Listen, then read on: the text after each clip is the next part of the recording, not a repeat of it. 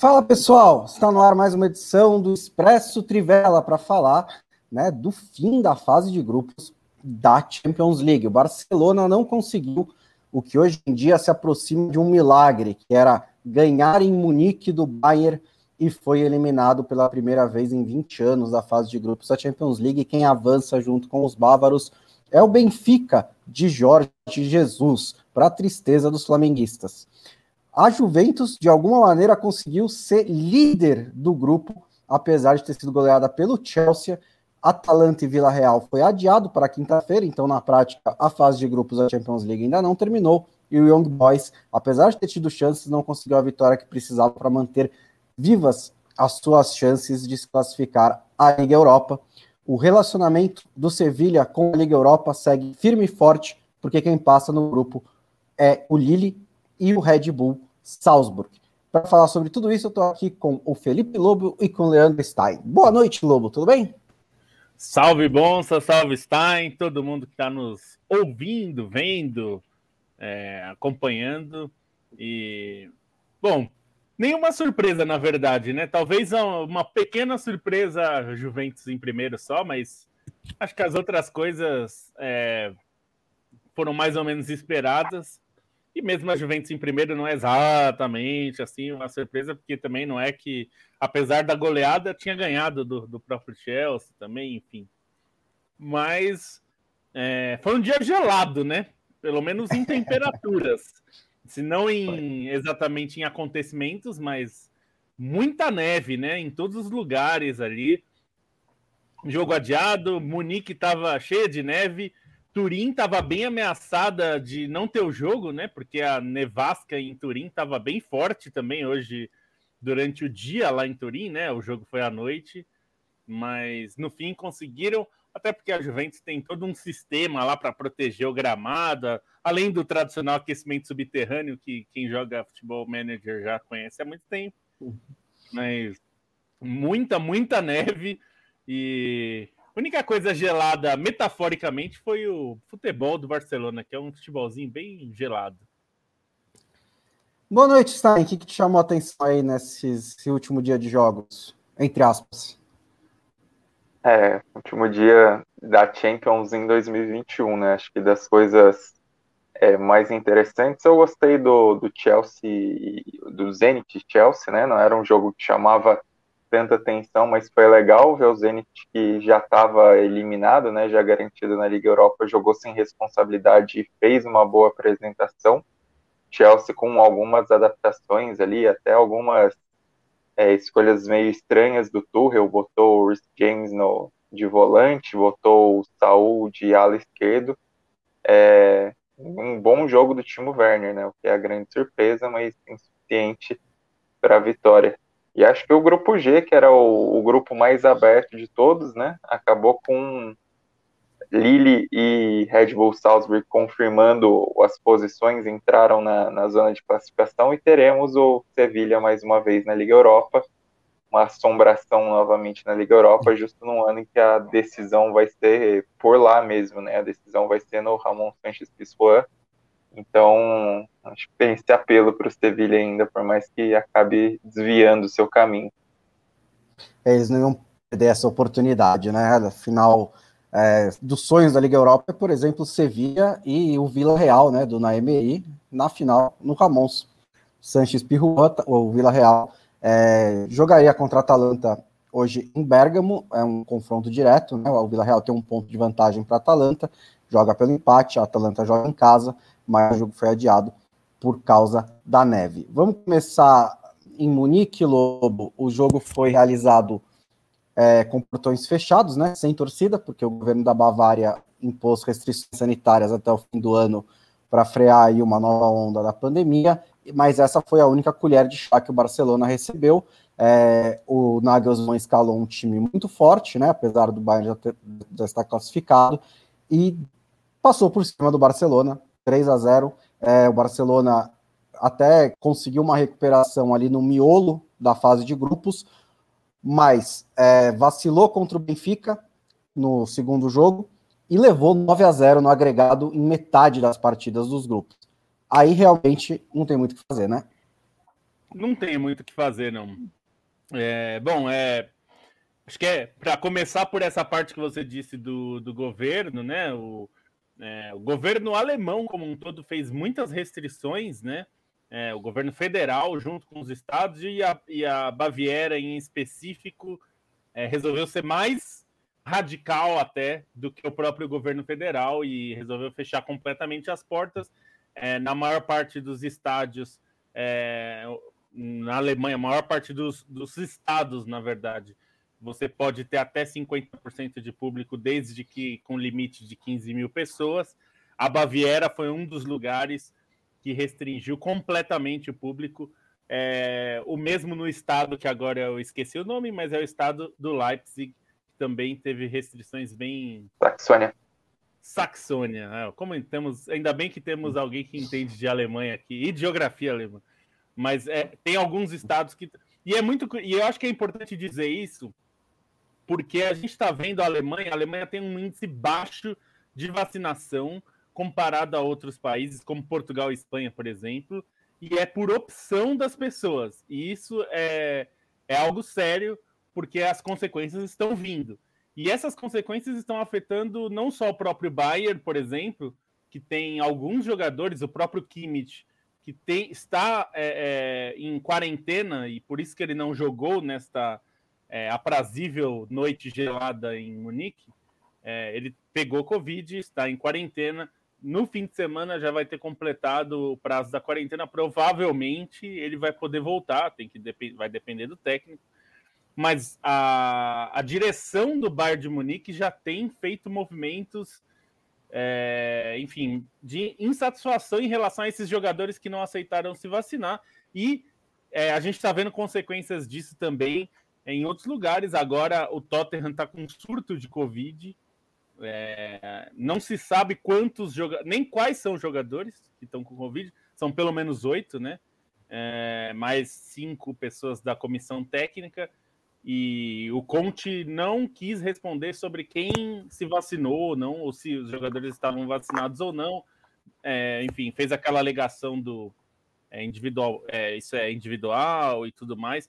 Então, acho que é importante fazer, é, é, fazer essa ressalva aqui, que muita gente repete bobagem. Tem gente que fala que você toma vacina, mas você pode se contaminar. Sim, a chance de se contaminar existe, mas ela é muito menor, muito menor, não é pouco menor, é muito menor do que se você tiver, é, né, para quem não, não tomou a vacina, é, a, a chance é muito maior. E a transmissão do vírus é muito menor também. A chance de você transmitir o vírus, mesmo que você contraia é, vacinado é muito menor. Então, acho que isso é importante. E, e um, em terceiro lugar, mesmo se você contrair, a doença é leve, no máximo. Sim, é um, é um aspecto, Exatamente. Um aspecto importante mais... também. Então, só para localizar, porque a gente está vendo isso em, é, na Alemanha, mas provavelmente vai ver isso em outros países. Na verdade, a gente até já tem outros países que não estão na Champions, mas essa ressalva é importante porque a Baviera, especificamente, é um local onde a vacinação é muito baixa, o índice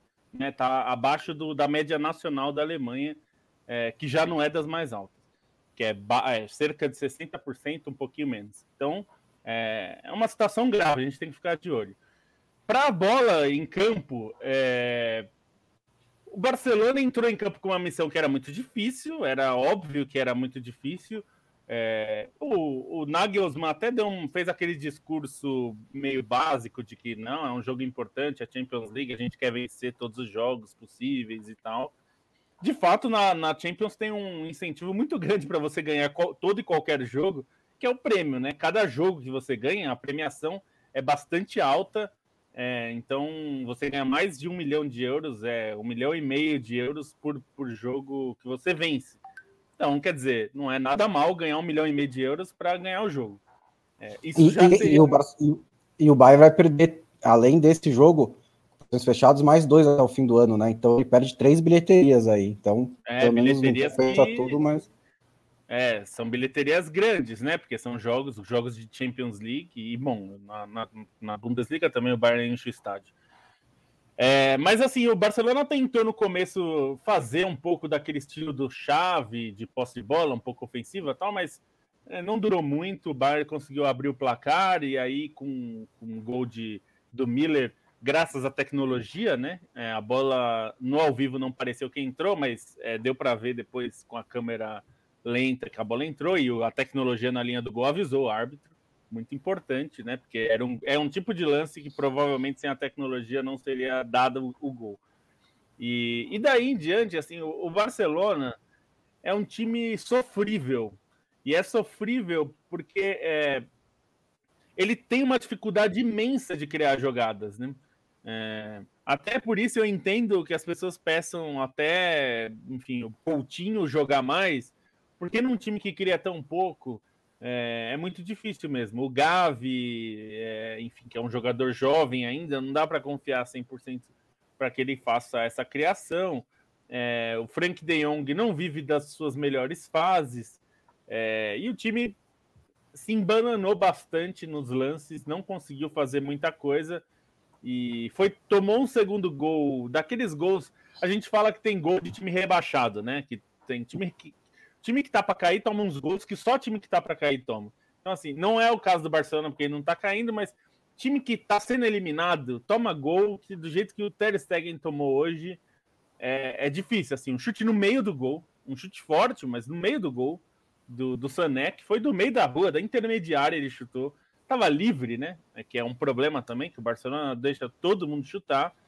E, e o Ter Stegen se embananou. Eu não sei se caiu um floco de neve na, nos olhos dele e tal, porque a gente não vê o Ter Stegen falhar é, dessa forma muito frequentemente, né? Na verdade, ele é um dos jogadores mais seguros desse Barcelona, mas foi realmente uma falha ridícula, assim, um chute no meio do gol.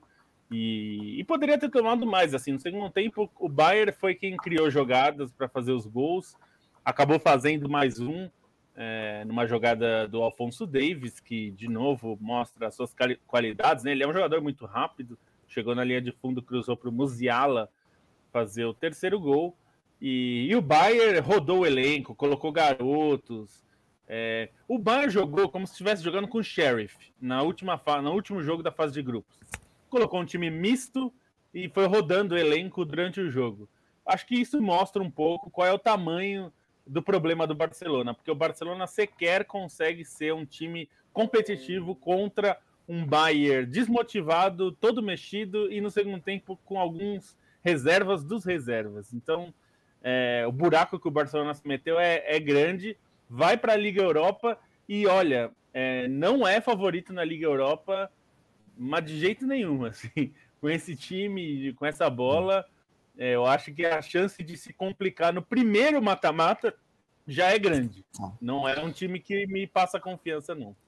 Esse problema de criação eu acho que é importante, porque você olha para o meio campo do Barcelona hoje, né, que é Busquets, Frank de Jong e Gavi, e assim, dá para saber exatamente que tipo de jogador que é o Gavi, mas ele também não é o cara mais do passe mais agudo, é, nem ao Frank de Jong, nem ao Busquets, né? Os três, é, os dois, dois mais, mais, velhos, digamos assim, o cara que dá, um, que dá um passe antes do passe final, né? É o cara que abre na esquerda, abre na direita, o cara que uh, ajudam nesse controle.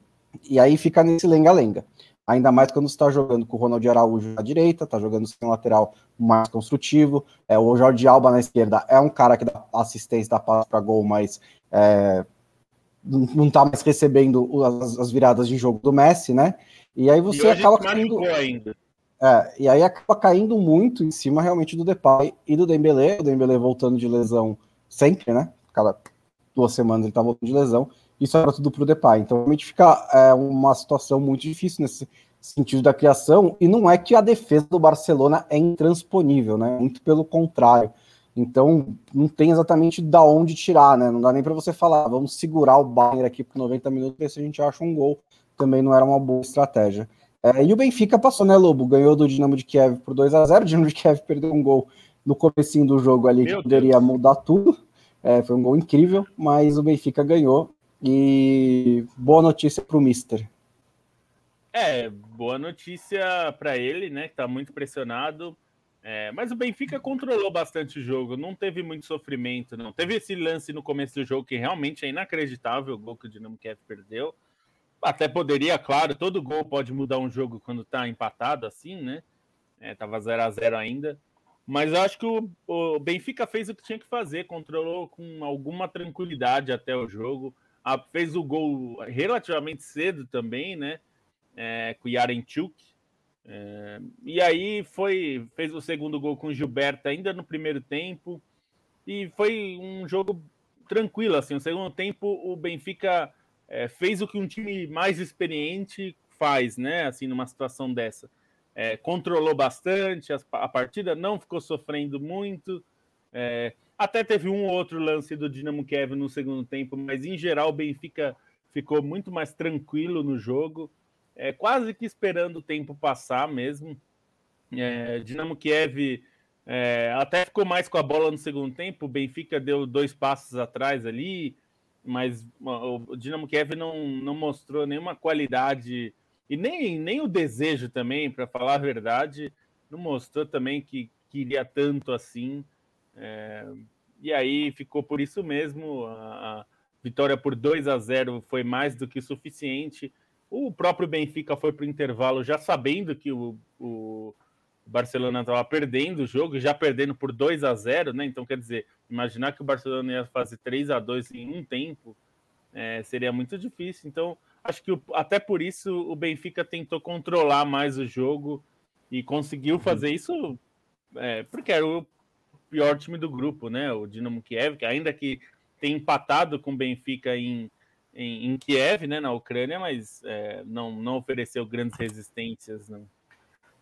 O grupo E da Champions League terminou com o Bayern de Munique na liderança com 18 pontos, 6 vitórias em 6 jogos, 22 gols marcados, 3 gols sofridos. O Benfica em segundo lugar com 8 pontos, o Barcelona vai para a Liga Europa com 7 e o Dinamo de Kiev marcou apenas um pontinho em 6 jogos. Vamos pular agora de grupo, vamos falar do grupo H, né, que chegou, entrou nessa última rodada com a Juventus e o Chelsea com 12 pontos cada um, o Chelsea levando vantagem no confronto direto, porque tinha goleado a Juventus é, e perdeu um dos jogos só por um, por um placar muito menor, mas a Juventus ganhou do Malmo por 1 a 0 e o Chelsea empatou com o Zenit em São Petersburgo por 3 a 3 e parece, né, Star, que foi um grande jogo do Claudinho. É, foi um jogo interessante no geral, né? Acho que o Zenit era um time que eu esperava mais nesse grupo, principalmente contra a Juventus, e não necessariamente entregou o futebol.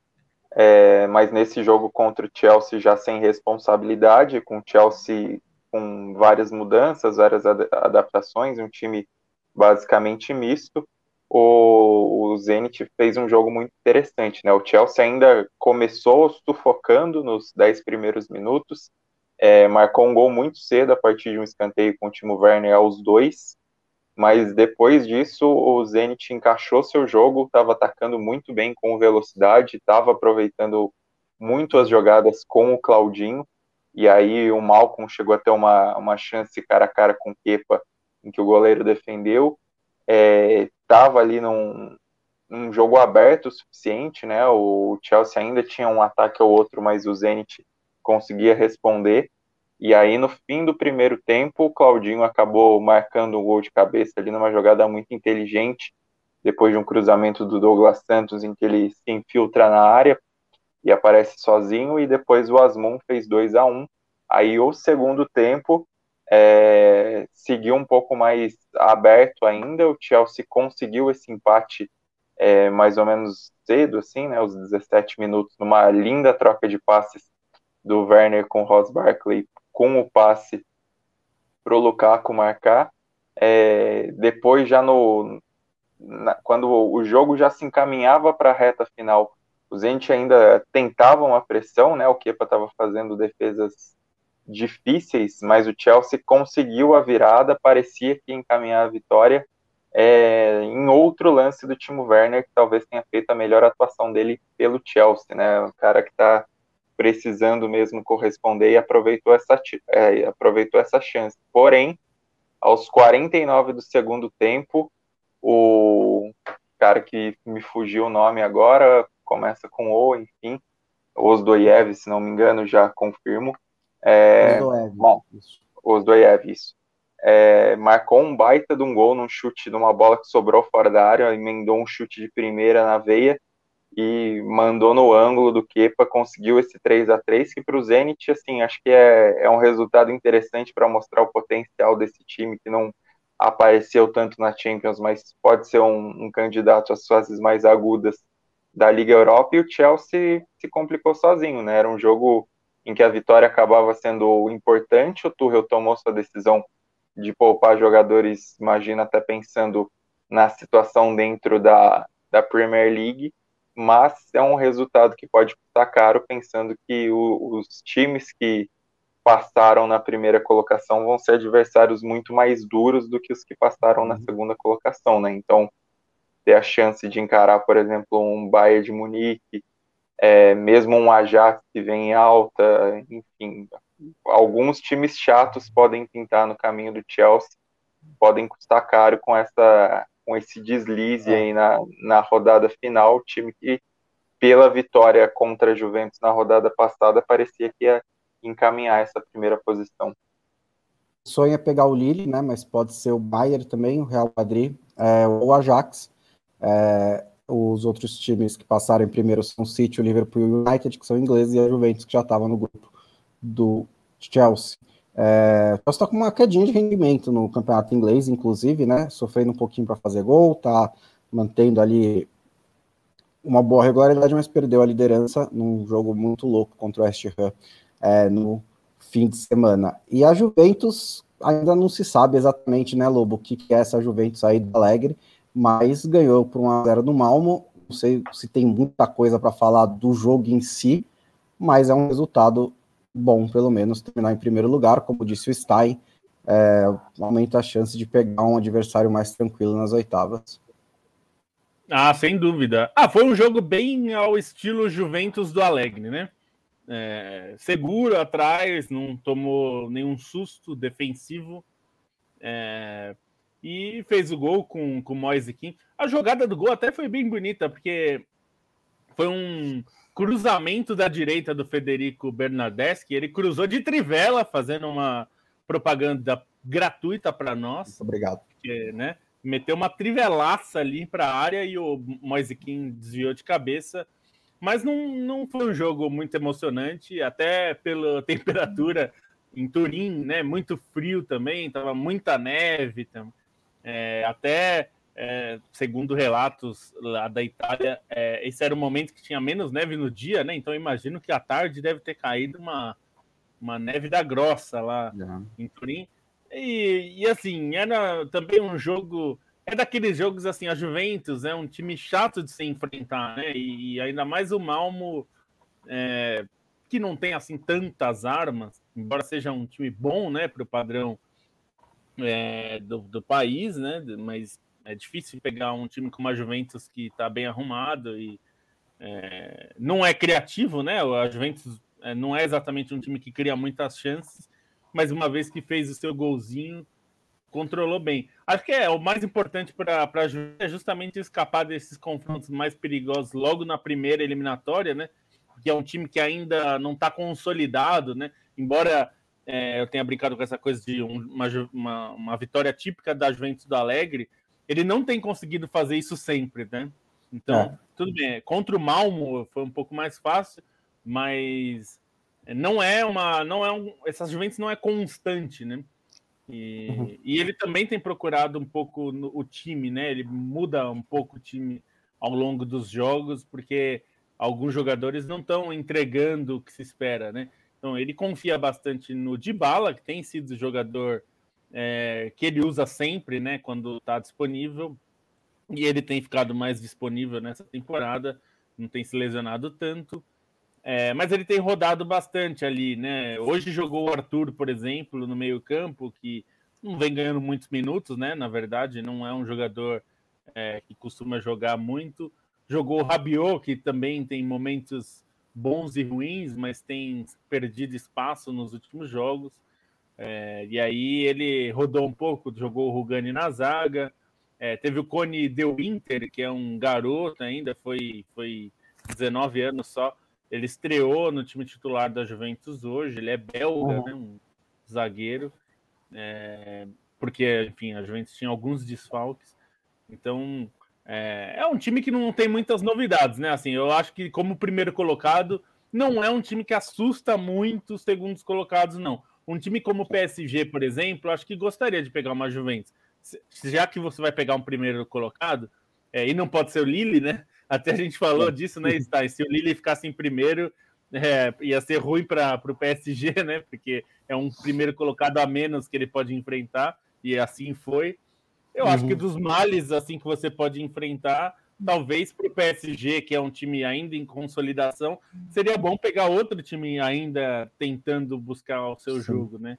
Então, acho que não assusta, é. a Juventus não assusta muito, mas é a Juventus, né? Enfim, não é dá para desconsiderar isso liderou com 15 pontos, o Chelsea em segundo lugar com 13, o Zenit vai para a Liga Europa com 5 e o Malmo é o Lanterna com apenas um ponto.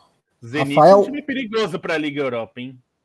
É perigoso, né? Como disse o Stein, eu também esperava mais o Zenit nesse grupo, né? Incomodar um pouquinho mais, pelo menos foi muito tranquilo para o Juventus e para o Chelsea, mas na Liga Europa tem chance de fazer algum barulho. Rafael Miano disse que surpresa Juventus em primeiro. Bem, pois é, menina, você viu? A gente acabou de falar sobre isso. Felipe Luiz dá boa noite para Trivela, dá boa noite para o chat.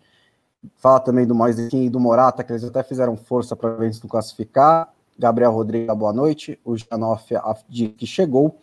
Diego Santos também, boa noite. Boa noite para o Arthur Freitas, para o Gabriel Lopes Moraes, para o Fábio Morgan. O Hugo Garcia disse que o Bayern fez 3 a 0 sem muita força, o que é verdade. Matheus Tavares também dá boa noite, Giovanni Lima Montenegro, boa noite, Mozart Neto, boa noite, todo mundo muito educado aqui no chat, dando boa noite, e também a nossa amiga Letícia, mandando seus tradicionais já, né, emojis no chat da live da Trivela. É, vamos falar desse grupo aí do, do grupo G, né, Lille, Red Bull e Red Bull Salzburg passaram em primeiro lugar, o Sevilha vai para a Liga Europa e o Wolfsburg foi eliminado. Era um, time, era um grupo super aberto, qualquer um deles podia se classificar ainda, e no fim passaram o Lille e o Salzburg. Acho que a grande decepção fica por conta do Sevilha, né, que era um time que se esperava muito mais nessa campanha. É, acabou com uma vitória só na fase de grupos inteira, é, cinco gols marcados, então foi um Sevilha que rendeu muito abaixo nessa Champions e vai para a Liga Europa, que não parece tão ruim considerando o histórico do clube, né? Pegando os dois jogos de hoje, o Salzburg e Sevilha foi um jogo em que o Sevilha tomou a iniciativa na Áustria, né? Tinha necessidade de buscar essa vitória. O Salzburg é, se resguardou mais, jogou nos contragolpes.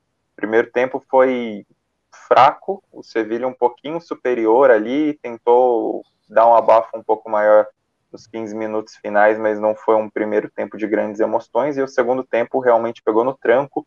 Sevilha mandou uma bola no travessão com o Munir aos dois minutos, e aos cinco o Salzburg conseguiu o, o seu contra-ataque ali, uma jogada do, do ADM pro Okafor e, e marcou o gol da vitória. Depois disso, Sevilha teve dificuldades para conseguir responder ali à altura, ainda perdeu o, o Jordan aos 19 minutos, então com um jogador a menos ficou mais difícil para o Sevilha, o Salzburg conseguia ser mais perigoso, até deu sorte que poderia ter tido uma expulsão do Humer, mas é, foi melhor, assim, conseguia gastar o tempo, conseguia prender a bola no campo de ataque quando conseguia escapar.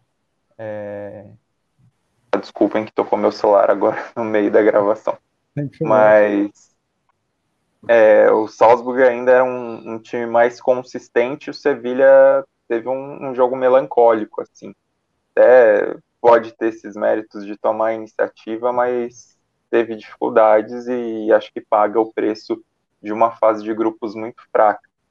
É, na Alemanha, Wolfsburg e Lille também estavam numa situação meio parecida, assim, porque o Lille no caso fora de casa, né, tinha, tinha o um resultado favorável, então é, não precisava se esforçar muito e poderia fazer a sua estratégia, que é jogar um pouquinho mais fechado na defesa e buscar os contragolpes. Isso deu certo muito cedo, é, com gol aos 11 minutos, um avanço fantástico do Iconé, pro, dando o toque para o Burak Mas marcar o gol. O primeiro tempo também seria relativamente fraco, o Wolfsburg ficou mais com a bola, mas limitado, criou dois lances de perigo basicamente, era é, fazia basicamente é, tentava só bolas aéreas ali. E aí no segundo tempo, quando se esperava um pouco mais do Wolfsburg, uma postura mais agressiva do time, as jogadas do Lille continuaram sendo mais perigosas. E aí fez o conseguiu ter alguns lances ali, o Castells precisou fazer uma defesa difícil, teve um outro erro, uma saída errada do goleiro que quase resultou no gol. E aí nesse amadurecimento do Lille, o, o Jonathan David marcou o segundo gol aos 27 e aí o jogo basicamente acabou, porque o Wolfsburg entregou os pontos, o Angel Gomes marcou o terceiro cinco minutos depois, Aí o Lille já estava jogando no campo de ataque, já estava buscando a goleada porque estava resolvido. O Iconé fez uma partida sensacional, curiosamente numa semana em que o nome dele apareceu ali mais forte no mercado de transferências, ele acabou com o jogo, fez uma partidaça. E aí o gol do Wolfsburg nesses 3 a 1 saiu no finalzinho com, eu falei 3 a 0 acho que no começo, né, mas teve um gol do Wolfsburg no finalzinho, foi 3 a 1 é um gol do, do Renato Steffen que assim, não, não valeu de muita coisa, né? Foi uma bola meio espirrada ali que ele marcou, mas era um momento em que o Wolfsburg já tinha, já estava na lona, assim, não mal atacava, mal tinha esperança. Então acho que no fim das contas o Salzburg fez um início de competição mais consistente, né? Foi um grupo com muitos empates, mas o Salzburg começou melhor a campanha e aí, nessa metade final, o Lille foi um time imbatível, né? Imbatível, conquistou três vitórias, sendo duas delas fora de casa, merece essa primeira colocação. E a, quanto à lanterna do Wolfsburg, né? Só para pontuar, um time decepcionante, assim, pela, pelas oscilações nesse, nesse primeiro semestre, né? Não, tinha uma defesa muito forte na temporada passada, perdeu o treinador. O Van Bommel não parecia uma escolha muito inteligente ali, realmente depois de um bom início, facilitado pela tabela mais tranquila na Bundesliga, caiu cedo. E o Kofeld também é um treinador fez um trabalho, acho que até menos pior do que o rebaixamento do Werder Bremen pode indicar, mas também não parece ser difícil conseguir o encaixe desse Wolfsburg para render tanto como foi na temporada passada com o Oliver Glasner. Então essa lanterna também não, não surpreende muito, né? E passa o Lille campeão francês que melhora depois de um início de temporada mais difícil, né? Ainda busca uma consistência maior, mas melhor. E o Salzburg, que era um time que já vinha batendo na trave com o Jesse Marsh, é, trocou de treinador nessa temporada por culpa da própria Red Bull, apostou no Matias Jasley, que é um, uma, uma aposta caseira, né? Já era o treinador do Liefering, da, que é a filial do Salzburg, e até um estilo de jogo um pouco mais, é, um pouco diferente em relação do que se via com o Jesse Marsh, que era mais na loucura, na trocação, né? Acho que até a postura do Salzburg é, para segurar esse resultado contra o Sevilha foi um time bem mais ponderado, que apostou bem mais na sua defesa, nessa organização defensiva e nos talentos do ataque. E, a DM e o Cafor são dois caras que não devem ficar muito tempo por lá também, né? É, eu lembro bem, né? O Salzburg caiu no grupo do Liverpool, os dois jogos foram essa trocação, né? Na, nas temporadas passadas. É, o Lille, como disse o Stein, começou mal a temporada, mas está em recuperação, perdeu só um jogo nos últimos 11 e foi para o Paris Saint-Germain ainda está no meio da tabela da Ligue 1, mas subindo, perdeu o técnico, né, o Christophe Gautier, depois o título francês. Até por isso eu achava que acabaria ficando para trás, né, nesse grupo. É, imaginei que o Sevilha se classificaria junto com o Red Bull Salzburg, acho que muita gente pensou assim, mas o Sevilha em campo fez uma campanha muito é, fraca, né, abaixo do que a gente esperava. O Lille passa com 11 pontos, o Salzburg passa com 10, Sevilha ficou com seis e vai para a Liga Europa, sua amada, e o Wolfsburg na lanterna com cinco pontos. Vamos fechar aqui com o grupo que a gente ainda não falou, né? O grupo F, o Manchester United tinha entrado em campo já garantido em primeiro lugar, né? Levava vantagem no, ainda leva, né? Vantagem no confronto direto contra o Vila Real, então não podia ser ultrapassado. É, o Rangnick, seu segundo jogo no comando do Manchester United, fez um time praticamente reserva, é, colocou o Elangai e o Diallo como titulares, o Van de Beek foi titular, o Mato e o Lingard também, é, e o Young Boys precisava tirar algo desse jogo, precisava da vitória nesse jogo, porque se ganhasse, chegava a sete pontos, e aí podia torcer para a Atalanta perder do Vila Real, que o Young Boys passaria para a Liga Europa. E assim, até fez um bom jogo, considerando né, toda essa situação é, contra os reservas do Manchester United, mas não conseguiu essa vitória. O Mason Greenwood abriu o placar aos nove minutos, um belo gol, pegou de primeiro um voleio do Luke Shaw, um, um, de voleio, um cruzamento do Luke Shaw. Depois, no final do primeiro tempo, o Fabian Leder fez o empate do Young Boys, com um belo chute de fora da área, também dois bonitos gols nesse jogo. É, o relevante aqui é que o, o gol saiu num erro de passe do Van de Beek na saída de bola, e aí assim, o cara chega, ele já não ganha espaço com o Solskjaer, o Rangnick acaba de chegar, dá uma chance para o cara como titular no jogo que não vale nada, e ele comete uma falha é, que resulta em gol, é, não, não, é o melhor jeito né, de ganhar a confiança do chefe. É, no segundo tempo, o Young Boys teve chances para ganhar o jogo, inclusive uma muito, muito boa, né? O, na, na, o Tim Maceira pegou uma bola na marca do pênalti de frente para o gol, de primeira, bateu de esquerda, a bola saiu um pouquinho, é, mas no geral foi um jogo para o Rangnick dar chance para alguns moleques, entrou inclusive o Charles Savage, entrou o Zidane Iqbal e entrou o Tom Hitton, que é um goleiro de 35 anos, formado nas categorias de base do Manchester United, né, chegou jovem do Wrexham, é, jogou pelos times de base, sub-17, jogou pelos reservas, mas nunca tinha ganhado uma chance no time titular.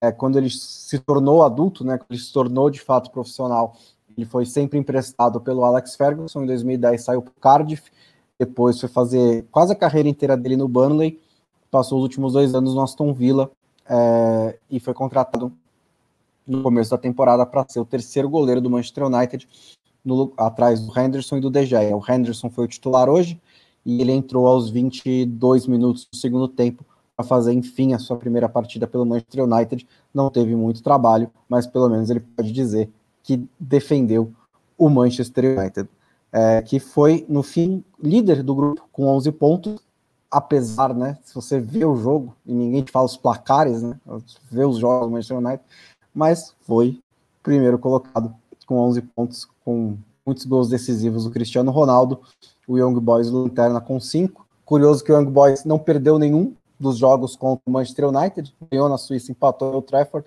mas ainda assim vai ser Lanterna porque conseguiu só um ponto nos outros quatro jogos do grupo.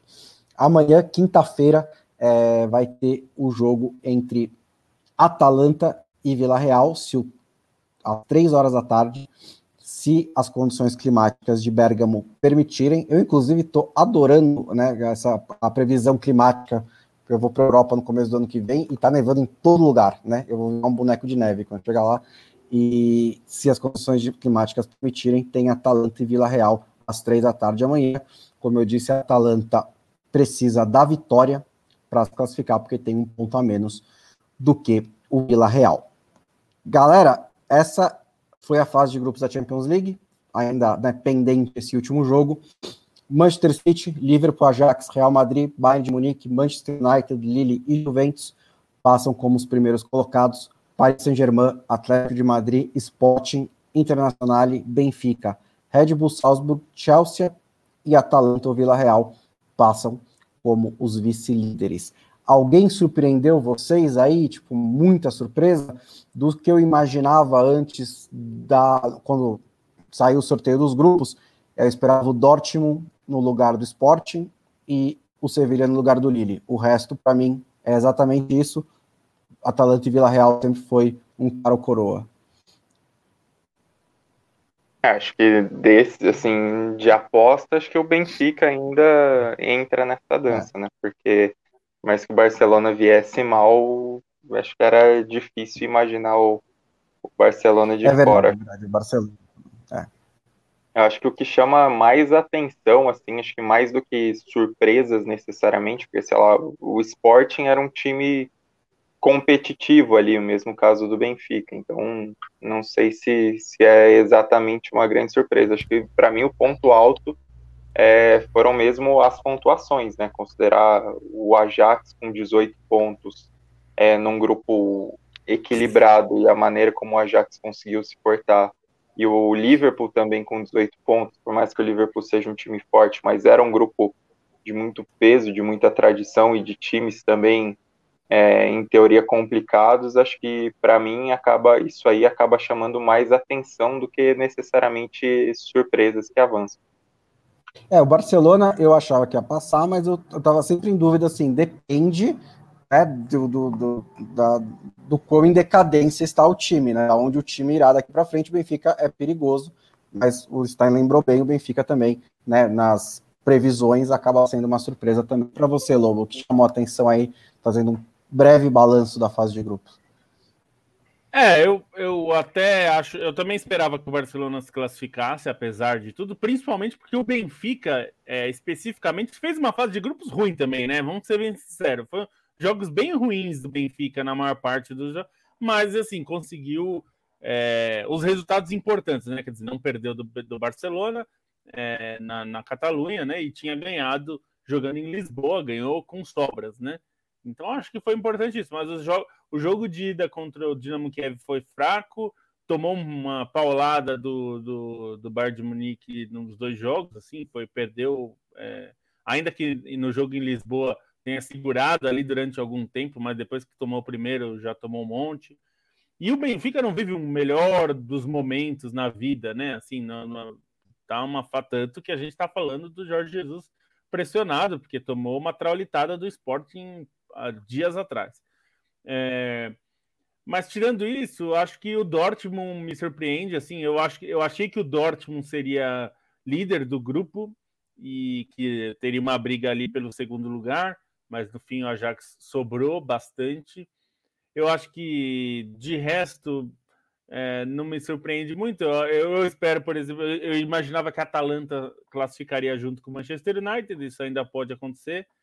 É, então, acho que no mais, acho que foi tudo, tudo como esperado.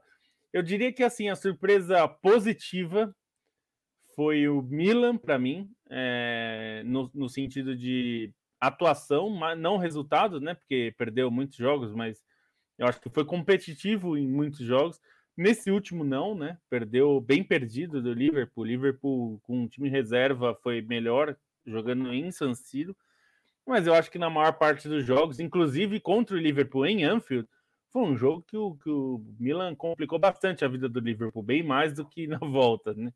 É, então, assim, para um primeiro ano, chegou até a última rodada vivo e tinha, eu achei até que tinha uma chance razoável de se classificar, considerando a boa fase, né? Então, acho que nesse sentido foi uma boa surpresa. É, eu, eu, eu, acho que quem me decepcionou assim. Podia ter ganhado maior... uma colher de chá do Liverpool, né? Não tinha por que escalar Mané e Salah nesse jogo, mas enfim, isso é mais é. uma cortinha do que. É, mas coisa. aí, né? Fazer o quê? É, eu acho que a, a maior decepção para mim da primeira fase é o Sevilha. Era um grupo totalmente acessível. O Sevilha tinha a chance de fazer uma campanha tranquilo. Claro que o Sevilha não é muito melhor do que nenhum dos outros times, né? Tá, acho que é um pouco melhor do que a, quase todos aí, do que o Wolfsburg, do que o Salzburg, do que o Lille, mas é mais ou menos equilibrado. Agora, eu acho decepcionante, sim, é, num um time que, que sempre briga pelo título da Liga Europa e que está sempre brigando ali na Champions. Eu esperava é. que pelo menos passasse, né? Num, num grupo acessível, esperava que passasse e, e, acho que é isso. Assim, é. essa né, a maior decepção para mim é a Sevilha. Acho que o Dortmund foi uma decepção também. É, mas eu imaginava que teria alguma disputa. É que eu imaginei que o Dortmund especificamente passaria com mais facilidade, não passou. E, e eu assim, me surpreendi um pouco com os resultados do RB Leipzig, porque eu acho que os jogos do Leipzig foram melhores que os resultados, mas num grupo como ele tá, é normal, né? Eu não é. esperava que também tirasse o Manchester City ou o PSG. É quando você olhava para o grupo, né? Você pegava o Sevilha, o time que tinha mais experiência europeia aí, é, e o acabou não conseguindo traduzir isso é, em, em, atuações. Eu também gostei bastante da participação do Milan. Acho até que eu tinha eu não acreditava que ia se classificar e ficou por perto até, né? Chegou na última rodada precisando só ganhar um time reserva do Liverpool, misto do Liverpool. É, teve uma boa chance, não rolou, mas o Milan tá num, numa boa toada. Mais um abraço para o Moacir Del Castro, Márcio Garrido Vieira, para o Gustavo Lorente Pereira, Christian Federico, a Vanessa da Costa está muito, muito feliz com, a, com, o momento do Barcelona, assim, para notar que ela está muito satisfeita, né? Chamando o Barcelona horroroso, nunca esteve perto de fazer gol, ridículo, tomara que piore, uma grande fã do time catalão. E o Ross também tá por aqui, assim como o Antônio Filho, que disse que o Barcelona nunca mais foi o mesmo desde que cruzou o caminho do Origui. O Origi é um caso assim, eu tenho que fazer um 30 for 30 do Origi, eu não consigo explicar o Origi. Bom, um abraço para vocês, para vocês ouvintes, para vocês colegas Felipe Lobo e Leandro Stein. Essa foi mais uma um Expresso Trivela, né? Passando a régua aí na fase de grupos da Champions League. Amanhã tem o podcast Trivela. Amanhã também tem a última rodada do Campeonato Brasileiro e depois tem final da Copa do Brasil. O ano ainda não acabou e a Trivela vai estar de olho em tudo. Um abraço para vocês, um abraço para todo mundo.